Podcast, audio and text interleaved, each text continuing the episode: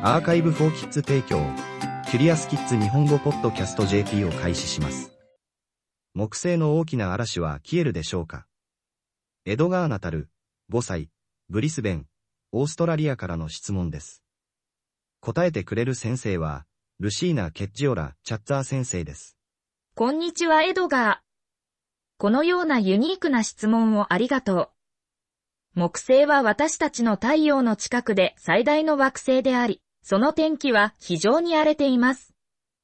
木星の美しい画像があり、惑星全体を覆っている縞模様の嵐の雲を示しています。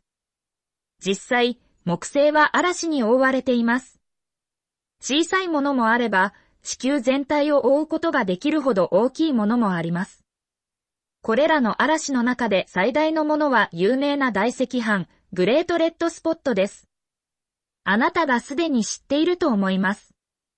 この場所は実際にはサイクロンであり、地球上のハリケーンやサイクロンに似ています。それは、あなたがそれをかき混ぜるときに、カップの中で渦巻くお茶のように、円を描くように吹く強力な風でできています。これらの風は、地球上のどのハリケーン風よりも5倍以上速いです。大赤斑は、木星の嵐の祖父のようなものです。何年もの間ローミングしてきましたが、最近では小さくなっています。それはいつかなくなるということでしょうか。まあ、必ずしもそうとは限りません。チャプター1、嵐の縞模様。木星は非常に速く回転する巨大な縞模様のボールのように見えます。明るい色の縞模様は上昇する空気のある雲であり、暗い色の縞模様は沈む雲です。木星で暗い島と明るい島が隣り合っているのを見ると、実際には反対方向に吹く風が見えています。これが起こると、それらは大きなサイクロンを回転させることができます。これは、ビーチボールを片手で押して、もう一方の手で引っ張ると回転するようなものです。人間は少なくとも200年間大赤斑を監視しており、ほぼこの間ずっと強風が吹いています。すべての嵐のように、それは日々変化する可能性があります。丸く見えることもあれば、卵のように見えることもあります。その色も茶色がかった赤から淡い赤に変わることがあります。時々それはほとんど白く見えます。しかし最近、科学者たちは巨大なサイクロンが縮小していることに気づきました。約100年前、大赤斑は現在のほぼ3倍の大きさでした。チャプター2、なぜ縮んでいるのでしょうか？なぜそれが縮小するのかを理解するには、最初にサイクロンが地球上で縮小する、そして最終的には停止する理由を理解することが役立ちます。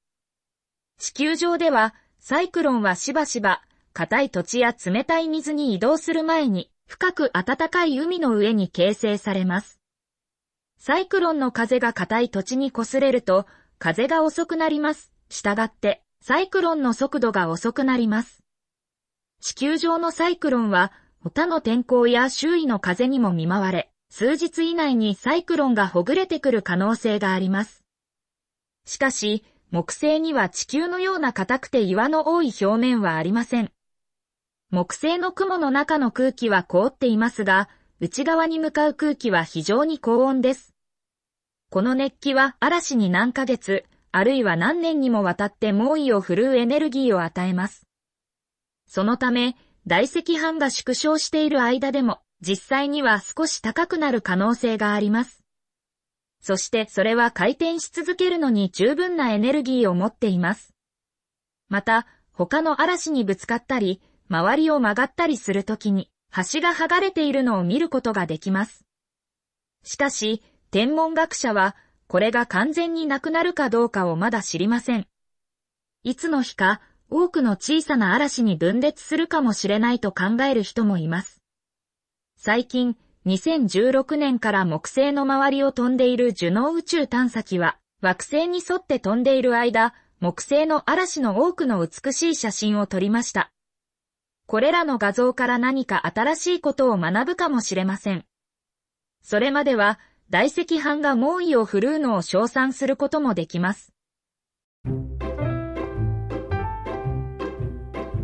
キュリアスキッズ日本語ポッドキャスト JP を終わります。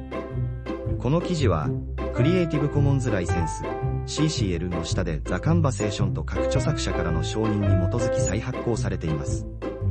日本語訳は、アーカイブ4キッズの翻訳責任で行われています。